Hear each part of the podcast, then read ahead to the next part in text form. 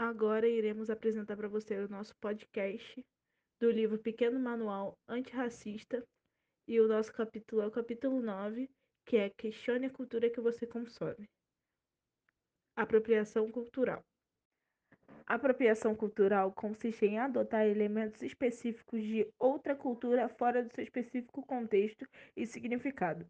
Essa posse pode se dar no campo de comportamento, de linguagem, da estética, das artes, da música, da religiosidade, da técnica e conhecimento, enfim, de múltiplos aspectos culturais.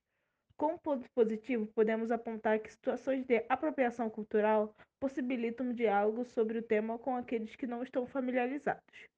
Com ponto negativo, quando elementos culturais não brancos são retratados de maneira grotesca e estereótipos são reforçados, há a perpetuação do racismo e o esvaziamento de potencial político quando esses elementos são reduzidos a propósitos comerciais. O papel do capitalismo na multiplicação do racismo. O capitalismo ajuda muito no racismo por casos como esses. A marca de roupas Forever 21 está encarregando acusações de racismo após usar um modelo branco, loiro e de olho azul para promover uma das peças que compõem a coleção inspirada no filme Pantera Negra. O cabelo crespo é uma modelo branca na Vogue, quando Kendall Jenner posou para a editorial na Vogue norte-americana em outubro. Não imaginou que ficaria no centro de mais uma polêmica de apropriação cultural no mundo da moda. E nas fotos, a modelo branca aparece com o cabelo crespo simulando um Black Power. A modelo negra recria campanhas de moda por falta de diversidade.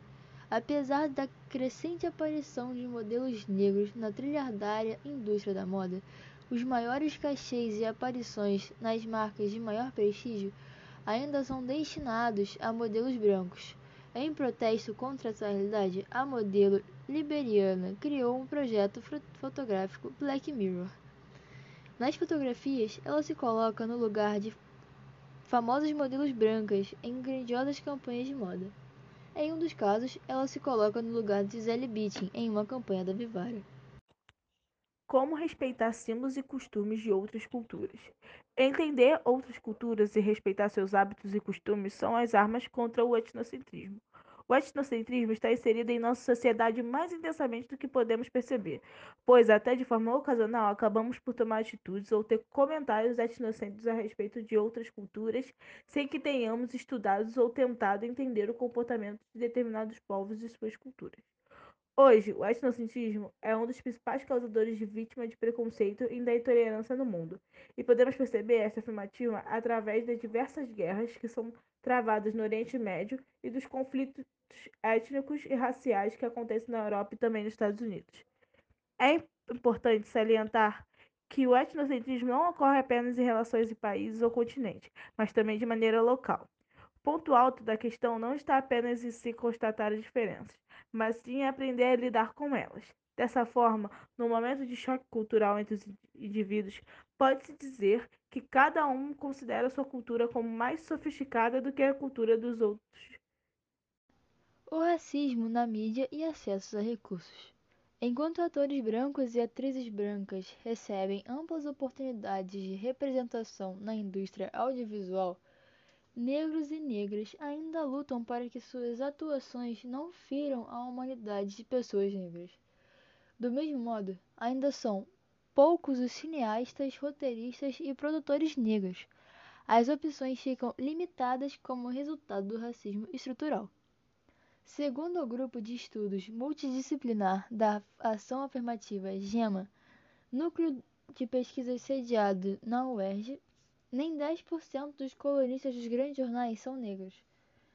O estudo A Cara do Cinema Nacional constatou que nenhum dos 218 longa, longas-metragens nacionais de maior bilheteria analisados no período contou com uma mulher negra na direção ou no roteiro. A presença delas nas telas também é baixa. Atrizes pretas e pardas representaram apenas 4,4% do elenco principal desses filmes. Atores e atrizes brancos fazendo papéis negros. Como se não bastasse o problema sério de falta de diversidade em Hollywood na frente e atrás das câmeras, a indústria também tem o hábito de colocar atores brancos em papéis de minorias étnicas. uma média de 75,2% dos papéis com fala são direcionados a atores brancos. Por volta de 1830, um artista branco resolveu pintar o rosto de preto e os lábios de vermelho de forma caricata, com o objetivo de humilhar e esculhambar a população negra e arrancar risadas da aristocracia branca escravista norte-americana. Iniciou-se aí a prática do blackface, que mais tarde se tornaria corrente no cinema e na televisão. O ator Mussum era o exemplo do tipo de humor que visa provar uma suposta superioridade do homem branco em relação ao homem negro, uma vez que os personagens brancos eram representados de forma sóbria e o personagem negro, que era representado por Mussum, sempre de forma bêbada e alterada. No filme Os 33, que reconta a história de 33 mineiros chilenos que ficaram presos debaixo da terra por 69 dias, Juliette Binoche interpreta uma personagem real, Maria Segovia, irmã de um dos mineiros presos. Segovia é chilena, com pele morena. Juliette Binoche, é francesa e branca. E para finalizar, esse foi o nosso podcast sobre Questione a Cultura que você consome. Alunas participantes, Milena Ferreira e Maria Eduarda Santiago Soares.